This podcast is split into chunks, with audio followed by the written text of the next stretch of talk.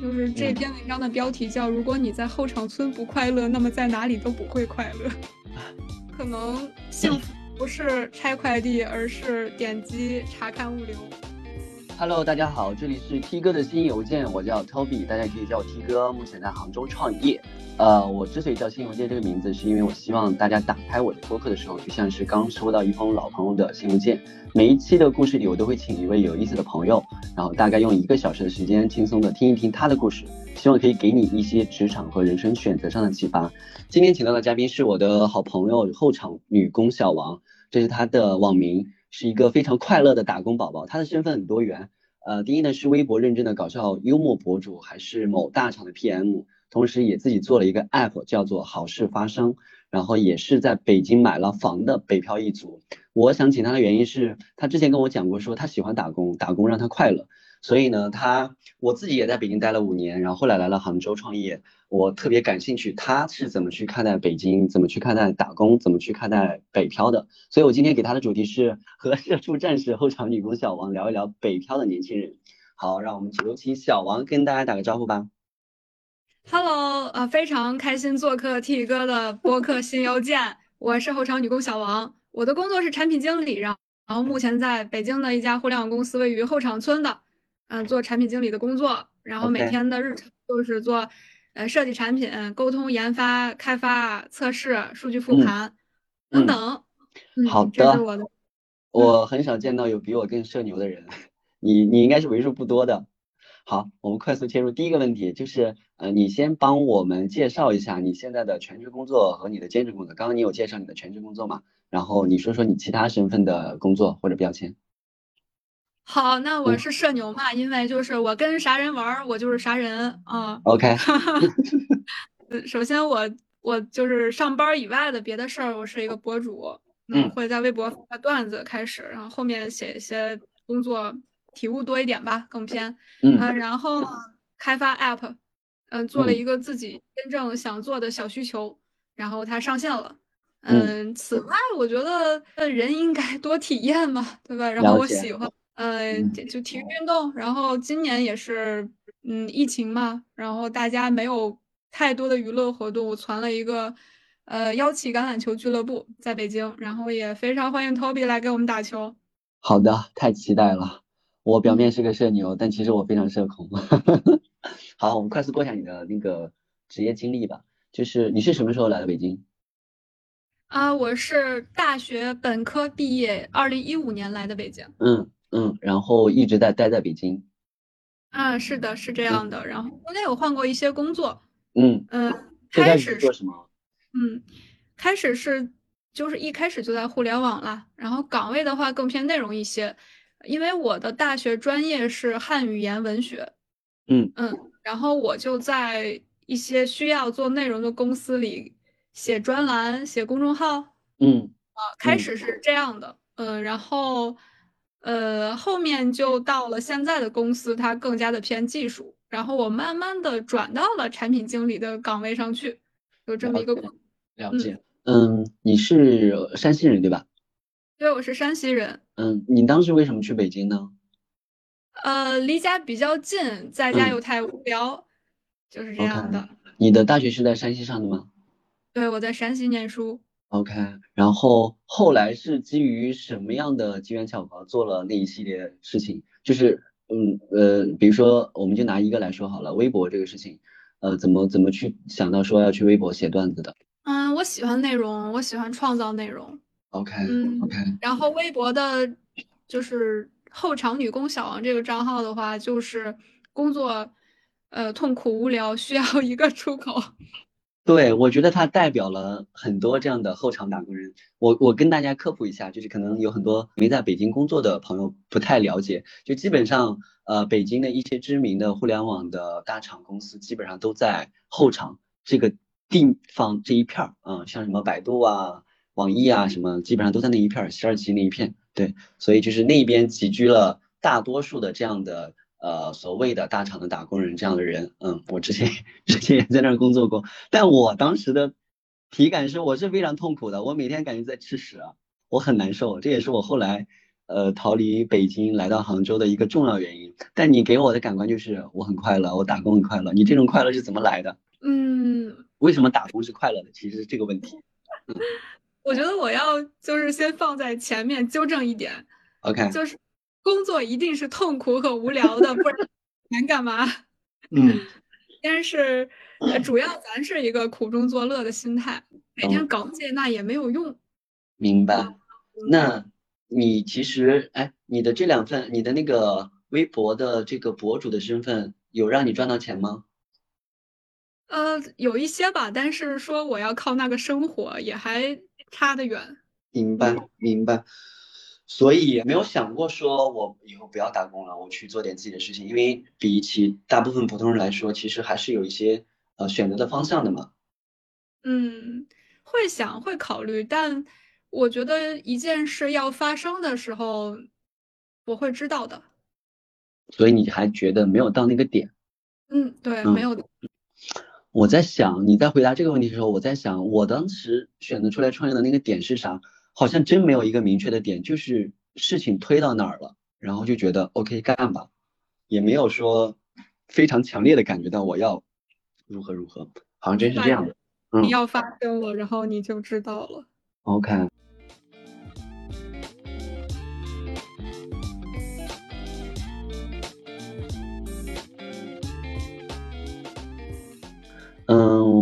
你根据你的观察，现在的北漂一族的状态是什么样子的？我问这个问题的背景是，呃，我也是一五年去的北京，我是一六年毕业的，一五年我去北京实习，然后在二零年的四月份我来到杭州，差不多也是呃将近五年的时间。我自己当时在北京这五年的体感，其实最开始是很兴奋的，就觉得自己去了首都嘛，去工作，然后去打拼，而且当时的整个的环境都是欣欣向荣。然后大家都在增长，一五年的时候，什么美团、饿了么在打仗，滴滴、Uber 在打仗，然后大家互联网大厂的这种增长空间无限，然后就总觉得自己在这儿可以有一番事业，但消磨了两三年之后，就觉得北京是一个非常非常，嗯，等级森严，有点这种感觉的一个钢铁森林的感觉，所以我在后面的那几年，我就觉得过得非常的枯燥乏味和无聊，然后觉得看不到希望。我就是在一九年的时候，一九年那时候我都把我的户口都迁到西安了。我是陕西人，我的户口本来在我家，在我老家农村那边，我都把户口迁到西安，准备在西安买房子，想着说以后去西安买房定居工作。当时都有那样的打算了，结果后来我又要出来创业，然后就逃离了北京。所以我整体来看，就是我在北京的这几年，呃，从工作上，从住房上来说，对我的体感来说，它带给我的这种痛苦远远大于我的快乐。所以，我身边的跟我一起的我的朋友，我们这些年轻人当时的状态就是很痛苦、很难受，但是得忍着、得耐着，反正也没有太多的选择，然后就就一步一步往前走。然后有很多的同学最后都选择了回去，回到家乡，回到西安，也有几个人待下来了，也有人去了其他城市。那待下来的可能就是现在混的还不错。那去其他地方可能各有各的生活，所以我不知道你看到的你身边的北京的这些所谓北漂年轻人的状态是怎么样子的，跟我的有什么样不同吗？嗯，特别说一点特别有同感，就是大概你是痛苦，就是北京不管从通勤还是你居住，它都是一个非常差的地方。是的。对于一个家不在这边的年轻人，就是非常的艰难和需要忍受。嗯。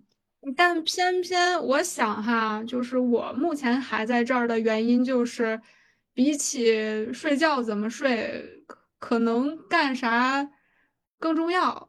就是我有一次也是跟我一个朋友在抱怨，哦，我现在我通勤一个多个点儿，就是单程，我每天要花三个小时在路上投币，然后啊对，然后然后我的房子。对，那肯定跟家里面也不能比啊。嗯，然后，但是说，那还是得在这里。我朋友就是说，我跟他抱怨，他说他在十八九岁的时候，在纽约可以就是直接睡在大街上，就是年轻的时候，这些还是能忍。上让你忍的那个点是啥呢？激励你的那个东西是啥？嗯。因为目前也不能完全说特别在忍受了吧，就是要说咱是受苦受习惯了也可以啊，要说咱有改善那也行。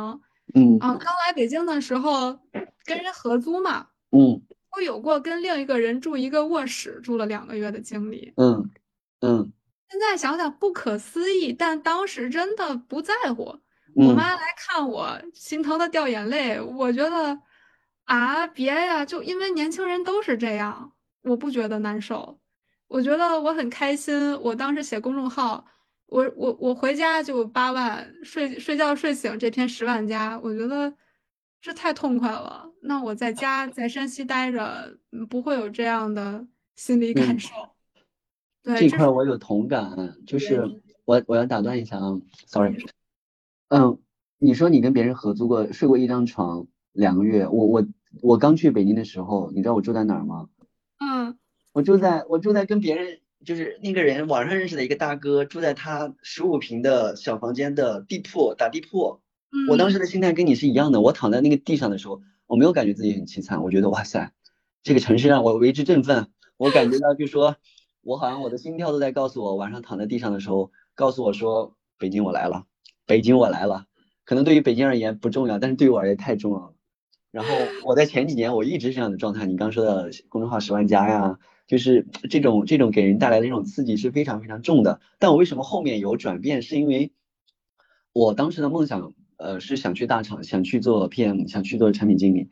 然后我大概在折腾了两年左右的时间，然后我终于如愿以偿，我去了大厂。一八年的时候，我去了大厂，哎，我也做了产品经理。然后发现好像大厂已经不是那么回事儿了，可能真的跟环境有关系啊。就是那时候已经没有什么增长空间了，唯一的一个红利就是当时的小程序。当然，在现在来看，那时候的小程序也是一个泡沫了。然后就做了一个小程序的项目，然后但是又很快因为公司内部的斗争啊，反正就弄得很不愉快。然后我又去了另外一个公司，在那个公司里边，嗯，反正整体都比较恶心吧。我觉得我对于大厂的这个幻想，第一是对大厂的幻想破灭了，第二是对于产品经理这个岗位的这种那种以前的那种期许破灭了。以前觉得这是一个很洋气或者说很荣耀的一个岗位，或者说很有价值感的一个岗位。结果我去了，发现，哎呀，到了最后我真的就是个螺丝钉。然后老板在拍板拍大腿做所有决定，我自己就是在里面缝缝补补，缝缝补补，且我的价值根本没有被看见。我在那时候我觉得很失望，然后我好像也没有太大的动力了，所以我就是在那时候产生说我要要不要回西安。所以你现在还待在北京的动力是啥？你觉得工作给了你什么，或者北京给了你什么，还让你觉得我可以忍受通勤一个多小时，来回三个小时？嗯，我觉得我可以随时离开北京，嗯啊，事实上是这样的，但嗯是没有一个特别强的理由让我去哪儿。明白，那就先嗯待着。嗯，是的，是的，你觉得你现在做的这个工作带给你的这种价值感强吗？还可以。嗯，嗯说实话还可以，就是嗯在呃中间的时候，我当然跟你一样，Toby，就是嗯我会觉得我是不是就是一个钉儿。嗯所以说，这个就是说，咱为什么要自己做一 app 呢？就是你觉得你学了一大堆不可复用的知识，然后在这儿做一个可能没你也行的产品，嗯，不知道除了来领工资还图啥呢？那图啥呢？你说图啥呢？就是不知道啊，所以一定得给自己一个答案，就是我需要给自己整点意义啊，我嗯得上码头整点薯条。，OK OK。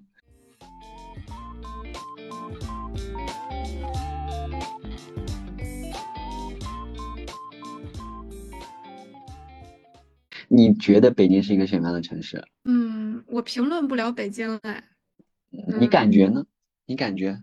我感觉它还不错吧。对，就是嗯北京也待我不薄，嗯，但我也谈不上多热爱吧。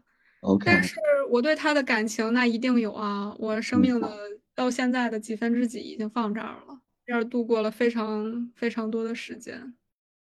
一个是时间，嗯，我突然理解你的这个意思了。可能我们对于一个城市、对于一个工作、对于一个地方、对于一个事儿的那种感觉，可能跟这个事情本身好像没有太大关系。可能有更有关系的是我在这里遇到的人，我在这里经历过的一些故事，我在这里享受到的一些快乐，可能这些东西加在一起，让你有这样一个感觉。我可以这么理解吗？当然，就是嗯谁要喜欢后场村啊？但是我在后场 都能待五年。嗯，就是我二十多岁的，真是二十多岁的这个最美好的年华，我都想落泪了。我的天啊，你知道吗？我当时就是通勤时间这个事情，呃，我最短的时候是可以骑车去。我当时在转转，然后我骑着我的那个电滑板，电动滑板那种，可能五分钟就能到，特别近。然后最远的时候是真的是一个多小时，而且特别的曲折。我我在永泰庄住，然后我要去坐八号线，八号线到十号线，然后在那个亮马桥好像是在哪儿，然后在亮马桥那儿等公司的公公交汽车，然后公司的公交汽车会按点来接你。然后我到后面那个状态就是，那个那个公交汽车是公司那个车，它是固定的时间，比如说八点半是最后一趟。我每一次每一次我到那儿的时候就是八点三十一、八点三十二，就差那么一两分钟，我就赶不上，而且我不想赶了，我就自己打车过去。其实打车可能就是十几块钱，但每一次我都赶不上。我觉得我当时那个心态就是，去他的，我不赶了，我不想不想一直跟着你的这个节奏，你知道吗？就是我要倒两趟地铁，然后我还要倒一趟公交汽车，我才能到我的公司。我这一天天是为了啥呢？我当时我觉得老痛苦了，老无聊了，老悲伤了。嗯，然后我来了杭州之后，我的第一选择是我要走路去公司，其他的任何事情我可以忍受，但我不想再做通勤了。然后甚至于一度我对于坐地铁我都反感，我来杭州我都没有坐过几次地铁，就是在当时十号线，哎呀，十号线是我痛苦的来源，十号线之挤啊！我说我这辈子再也不要坐地铁了，过的都不是人样，哎，然后每一次的周五啊，我印象太深刻了，就周五本来是。你很疲惫，但你要迎来一个周末，你是很值得开心的一个事情。然后周五我去再顺着那一套路线往回走的时候，我看到的满大街、满地铁都是疲倦不堪的人。然后我就在那个地铁上，我就是太累了，我太痛苦了。我就不知道说，好像每一个人在这里都不知道为什么，然后这种情绪、这种感觉就会蔓延。然后我以前我周末还会出去玩一玩，什么逛逛公园什么的。但那段时间我就哪儿也不想去，我就待在我自己那个小房间里面。好像我在北京一直没有获得这种自洽，但我觉得你是获得了自洽的。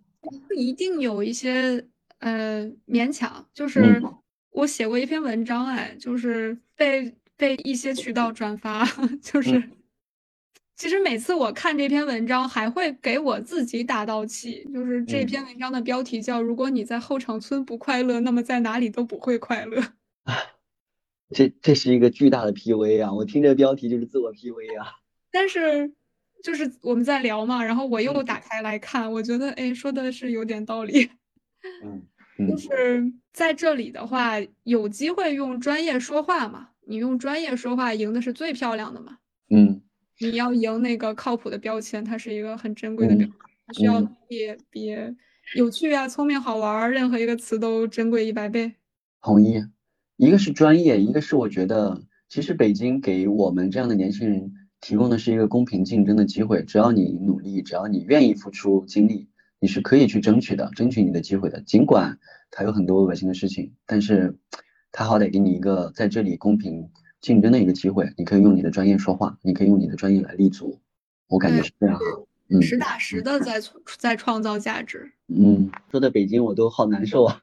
我刚刚脑子里面全是我在北京不好的回忆，哎，但话说回来，我离开北京之后，我大概回过北京几次，但其实都是出差。嗯，我再回来出差的时候，我对北京又是另外一个感觉，我就发现我看到了北京我没有之前没有看到的一面，然后北京的呃多样化吧，它的那种层次感，它的这种多样化，它的首都级别的这种都市感，我以前是没有注意到的，可能我以前就是。缩在自己那个小圈子里面，然后尤其是秋天去北京的时候，我就觉得世界上没有一个地方的秋天比北京更美了。嗯，就好像又看到了北京的美。嗯，北京的秋天真的很美。对对对，啊，我印象很深刻，是我有一次下班之后，然后骑着我那个电滑板，然后恰好是呃有阳光，然后恰好黄色的叶子在飘，然后哦，我当时脑子里面就说，我应该去写诗，我应该当个诗人，这个场景太美了。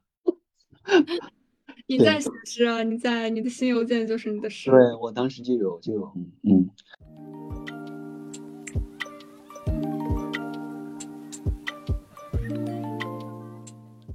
我们说回你这个做的这个 app 吧，好事发生。你跟我们介绍一下当时为什么要做这个 app？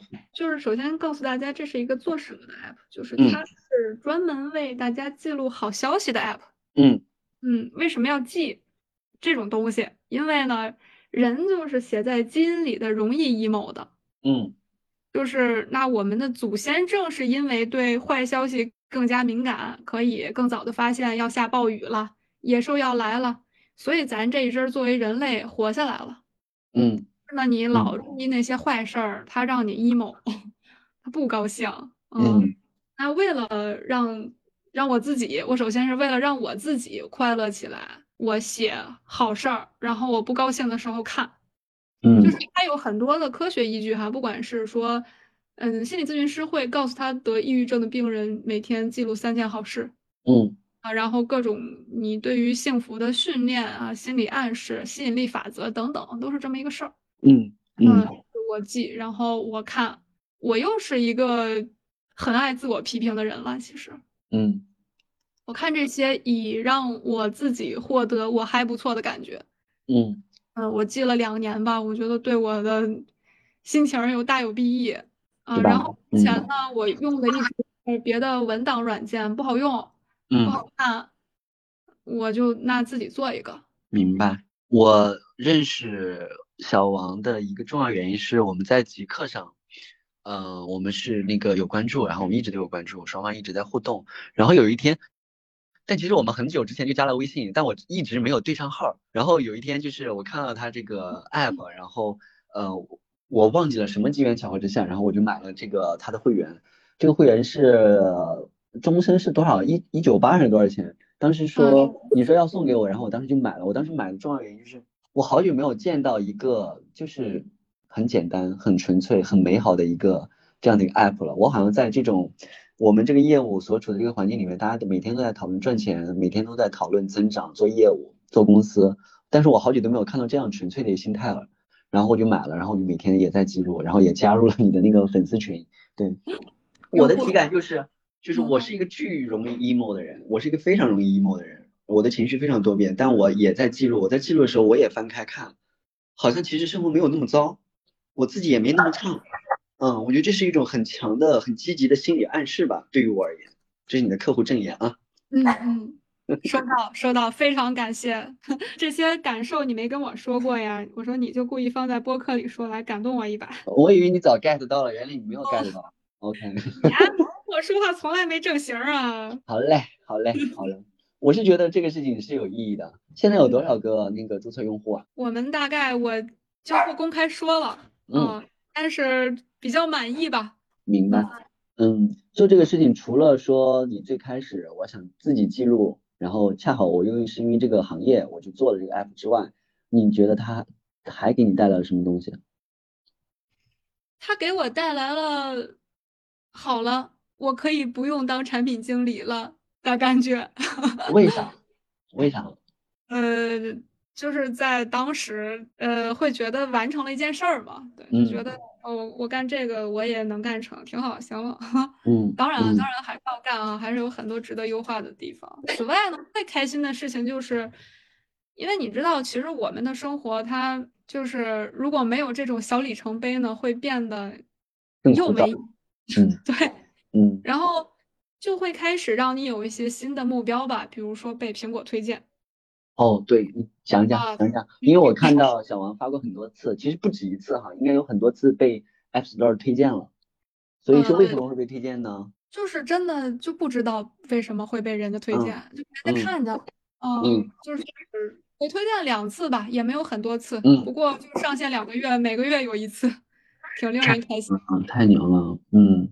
所以我觉得这也是就是 App Store 的一个魅力，你知道吗？就是它会让这种体量很小、小而美的这样的产品，它可能两三个人团队做的这样的产品，它会被推荐，它会被大家看见。所以好像是我我自己的体感啊，好像又回到了当时 互联网公司，就是作为一个呃 App Store 这样的呃平台生态里面，它在鼓励这样的创作者。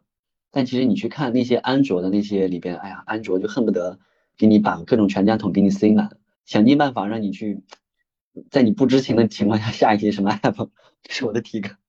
对，苹果会有这样的好处，嗯它会让创作者感到非常的就荣耀，非常鼓励小创作者吧。嗯，明白，就是。它的苹果的榜是，你不大能塞钱上的榜，就是没法儿走这个后门儿。嗯嗯，所以大家都会比较看重这个。了解。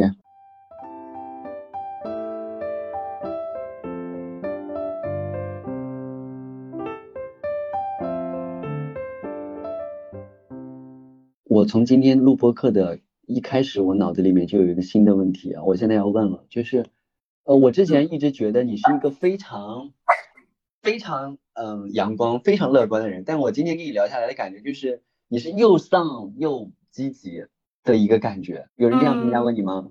嗯，我能我能懂你意思。嗯嗯，就是我我一定是悲观的，Toby，就是我我一定是 认为，呃，天下没有不散的宴席，但是努力快乐生活吧。就是我就是也不是说就就人就是一个人，人是很孤独的。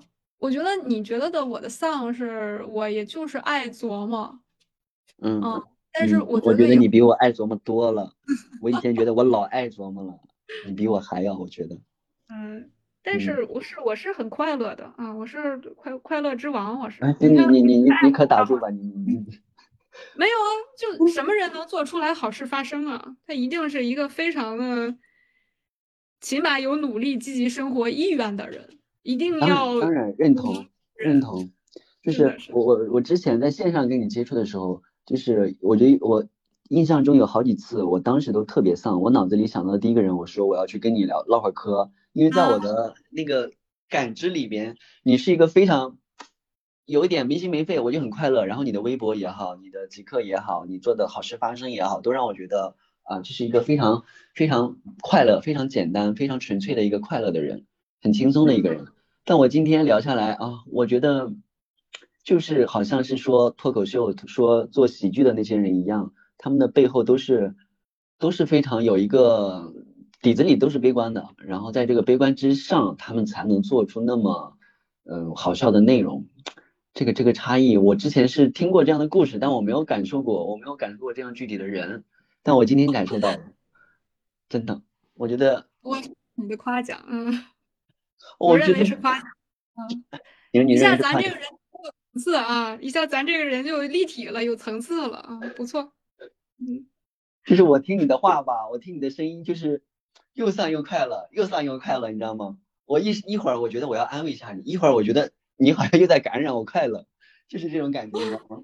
嗯那我希望我多多感染你快乐，我不需要嗯安慰，嗯我需要安慰的时候我也找你了。，OK，嗯，我觉得就是对，因为 Toby 你在我眼里也是，嗯，就是其实你是简单的人，嗯，嗯。我觉得我可能比你会更更幼稚吧，我觉得是这么的。我来解释一下我的原因哈，嗯，嗯。我自己本身我觉得我是一个底子里悲观的人，这点我觉得跟你是一样的。然后我又觉得我其实我日常生活当中我能量感还是挺强的一个人，包括我的客户、我的朋友、我的微信好友这些人都觉得，哎，Toby 好正啊，Toby 好有正能量啊，我特别害怕他们讲这个话，但是几乎所有人都会去这么去讲，就是这不是说我刻意去给大家。呃，表现出、展现出一个阳光的样子，它就是莫名其妙就是展现了。我我我就是它可能就是我的一部分，但同时我又是非常悲观的。我经常 emo，我失眠就是因为我想太多。今天发生个什么新闻跟我没有任何关系，我都会 emo 到死的那种感觉，你知道吗？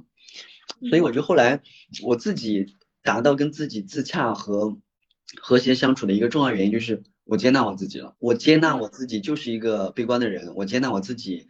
就是一个很容易积雪的人，我接纳我自己是一个情绪波动的人，然后接纳了之后，我就开始能够勇敢的去表达我自己了。我的快乐和不快乐，我可以在公开场合去表达，我可以在朋友圈去表达，我可以不 care 我的身份、我的角色。呃，所谓身份角色，就是你在工作当中、你在社会角色当中的给他好像隐形的给你的一些限制，我已经不 care 那些事情了，我都会去去讲、去说、去表达。所以我觉得我现在的状态就是，我比较的内外统一，我比较自洽，但同时我又比较幼稚的是，我觉得好像我一直以来心智成熟比较晚。嗯，我在大学的时候，我大学的同学他们都在考研、谈恋爱的时候，你知道我在干嘛吗？我在搞社团，我在玩那个双截棍，我在搞跆拳道，就是小男孩的那种爱好，打打杀杀这种感觉。我就直到大三的时候，我突然意识到，哎呀，我要养活我自己了，然后我才迅速的进入到另外一个状态里边。包括到现在，我身边的好朋友们都结婚、都生孩子，然后都进入家庭。我自己到现在依然对于婚姻、对于家庭充满了疑惑，充满了恐惧，所以我我我现在是这样的状态。你可以说我很幼稚，但你也可以说我是很通透、很很在自我的状态里边吧。嗯，我觉得就是幸福的人才有资格不长大，而且我也不是，我不认为我很，我也不认为我很成熟或者别的，我我好多事儿不懂，我特别意气用事。嗯。嗯，我对世界有好多的问题，嗯，但我一直做眼前事。嗯，只做眼前事。OK，你对自己近三年你有什么规划吗？三年，哎哎，有一个段子我就想到了，也是一个真事儿。嗯，我们部门开大会，就有同事问老板说：“我们产品的三年规划是怎样的？”老板说：“三年。”就是老板怎么回答？他的回答原话更好笑，但我想不起来。意思就是哪计划得了三年啊？两三个月的事儿你都说不准。但会有一个期望吧，但不能说规划。我期望，嗯，有稳定的爱人，可以吗？这是可以说的吗？当然可以啊，这不所有人都向往的事情吗？我也很向往。对，就是这个是。我的期望对于工作，我具体要干什么？我希望我保持创造。嗯，别的我没有太硬的标准。明白。嗯，每一次别人问我这个问题的时候，我脑子里都是空空如也，啥也没有。我有时候怀疑说，我是不是活得太、太、没有规划了？但我好像听到大家的答案之后，也就那样，好像大家都一样。都一样，对，然后也给听播客的大家以一些安慰，就是真的没人活得明白啊，嗯，别焦虑，是的，反而是你一眼看到头的规划，我觉得反而好像更没意思。嗯，对啊，拿到人生体验券了，你都你规划毛啊？你，我觉得你所有的幽默都是这种幽默，丧尸幽默，丧偶式幽默，有一种这种感觉，哎，太丧了。你。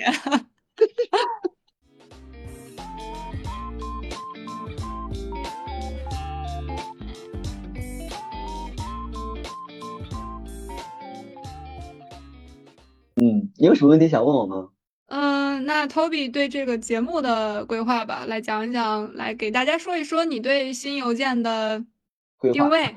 OK，啊然后在这个节目里带给我们听众什么呢？好的，嗯，我之所以做这个事儿是，是我觉得是因为我自己的工作原因，我其实认识很多人，然后，但是我认识他们，我跟他们交流的方式基本上是又广广而泛，就是没有深入。然后，当我持续了一一长段时间之后，你会有一种撕裂感。这种撕裂感是一方面，我好多朋友啊，好多人认识我呀，好多人给我点赞呀，好多人给我评论呀。但一方面，你又觉得，哎，好像没有人懂我，然后我又没有任何一个朋友，所以它是一个非常割裂的一个状态，就是我又孤独，我又热闹。然后你不知道怎么去把这两个东西去给它结合和相互呃那个对冲一下。然后我自己做播客的原因是。我之前，嗯，录过几期播客，是别人邀请我作为嘉宾，然后来录。哎，我突然发现说，其实我们只需要大概一个小时的时间，我们就能那么深入、那么聚精会神的去了解一个人、了解一个故事。大家专注的坐在这里，然后这个这个体验是前所未有的。然后我录，我就打算想要做我自己的播客。其实很简单，就是我完全是完全是出自于私心。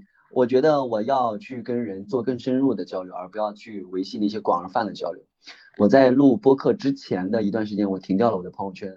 当然，觉得大家觉得可能停掉是不是一个大不了的事情，但其实对于我的状态来说，其实是一个很大的变动。我在过去两年的时间，我平均每天发八到十条朋友圈，从来没有停歇过。然后我突然停下来之后，发现，哎，我我好像可以感受到很多东西了。我以前觉得很无聊、很没有关注的那些事情，反而现在都觉得挺有意思的。然后。你是我录的第五个嘉宾，我在两周之内迅速的录了五个，而且我没有觉得消耗，我觉得我从每一个人身上都有吸取到能量，所以我觉得这是最大的出发点是来自于我自己。然后我觉得对于我的从内容制作的这个角度来说，给我们的这些听众朋友们的一个有可能的帮助是啥呢？除了我自己之外，我觉得能够给大家的帮助是我认识的这些人本身，嗯，其实每个人都有自己行业上的一些特性，性格上的一些特性。我觉得大家第一呢，可以从这里面去学到一些不同行业、不同人他们做什么，他们的这些职业发展的上面的一些启发啊。更重要的是，我觉得从这些点里面看到了每一个人不同的生活态度和生活方式。我之前一直都感觉我的生活太窄了，太平了，就大家觉得我每天的看我朋友圈好像我很风光亮丽的样子，但其实我觉得我自己是一个非常枯燥的人。我发现不了生活了，就是我失去了对生活感知的能力了。然后我觉得我做这个事情，一方面是给我自己，让我重新感知周围的人和事情；一方面是我觉得这些我们聊的这些内容，对于跟我们一样的年轻朋友们来说，都一定会有启发。呃，职业选择上的启发，人生选择上的启发，人生态度上的启发。嗯，非常好，也有启发到我，谢谢 Toby。启发到你哪儿了？你这是，你这是说你。又孤独又热闹，我觉得也是。哎，这这人挺有文采，还整挺好。好，好，好，还有什么？还有什么？我们还有什么想聊的吗？或者说你有什么想问我的吗？我可以再再聊几个问题。其实我也看过 Toby 的呃公众号讲自己的文章。嗯，你对自己运气好是有概念的吗？我当然有概念啊！我觉得我的很大一部分原因是来自于运气啊。好，来展开说说这一趴。嗯。这个怎么解释呢？就是说，嗯，比如说我现在创业哈，我我是很享受这个创业的过程的。然后第一呢，创业的状态，哎，我很喜欢，我不我不逃避这些事情，我没有感受到很多的工作压力和这种所谓的焦虑感，因为我喜欢，所以它让我找到了我喜欢做的事儿。第二呢，的的确确是赚的多了嘛，比以前赚的多了嘛，这个是一个无可厚非的事情。然后顶着一个所谓的联合创始人这样的名头，然后我之前写那个文章，很多朋友都来说，哇，好羡慕啊。然后我太棒了，我我我太牛了。但其实我心里里非常非常清楚的是知道，其实，在当时我进入呃我我加入群享和刘思一起去搭档做这个事情，有太多太多的机缘巧合了。第一个机缘巧合，我一五年去实习的时候，我的第一任 leader 就是刘思义，这是第一个巧合。如果我没有认识刘思义，可能都没有后面的事情。第二个巧合就是，我们当时那么多实习生的同学，只有我跟着刘思怡一路走下来了，其他人他大家各自选择各自的路了。所以在他当时想要创业的时候，他第一个想到了我，然后一直也在跟我聊，想一直在邀请我加入。然后第三个运气是，创业了做这个事情，没想到还做的还不错。他算不上是一个巨大的成功，但是对于我，对于刘思怡来说，对于我们。这样的年轻人来说，都是一个很不错的一个结果。我们有了自己的一个阵地，我们有一个自己的立身之本。我们基于这个立身之本，我们可以获得除了金钱物质以外的，还有很多认识人呀、认识看这个世界的一个新的平台。这些事情都可以归功于，呃，运气占了一大部分的原因。但我今天对于运气的另外一个理解就是，嗯，运气每天都在发生，但。有一天它落在你头上的时候，你能不能接得住是另外一回事情，所以我们无法去期盼运气今天降临还是明天降临，但我们能够做到的事情就是我们去磨练自己，接住未来运气降临的自己身上的时候，我能有接住的这个能力。然后我回头去看，其实除了运气之外，我觉得我自己最大的我这个人最大的特点，或者说刘思义当时邀请我的一个原因，就是很简单，因为靠谱。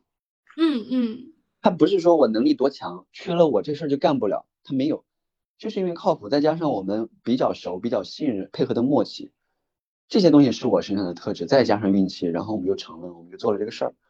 所以我觉得，嗯，借着这个话题跟大家来讲，就是大家都想着说我要多赚钱，都想着说我要做一番事情，然后都觉得自己怀才不遇，觉得自己现在的工作恶心，老板傻逼，赚的赚的少。然后又很累，又九九六，对吧？这些事情每个人都会经历，大家经历的这些事情我都经历过。我刚刚在讲之前北京的一些事情，但归反过头来说，我觉得说一些鸡汤的话，就是我们抱怨这件事情没有任何的意义，而且还会消耗我们。所以我们唯一能做的就是，我在这个过程当中，我在我要享受这样的生活。也许，也许啊，可能我一辈子就是这样。可能我一辈子都等不到我那个运气，我一辈子就这样，那难道我就要为了等那个运气，这一生中都在等吗？我觉得还得是回到当下，享受当下，哪怕就是苦，哪怕就是累，我也要去想办法让自己过得轻松快乐一点，然后同时练一练能力。有一天那个运气降临的时候，哎，我接住了，然后我人生可能进入新阶段了。我觉得其实没有什么大的劫，基本上都是这样子。我觉得可以再补充一点，就是大家都会觉得，呃，赚钱赚到钱会很快乐，或者说，呃，我做成一番大事业我会很快乐，我拥有一个知名度我会很快乐。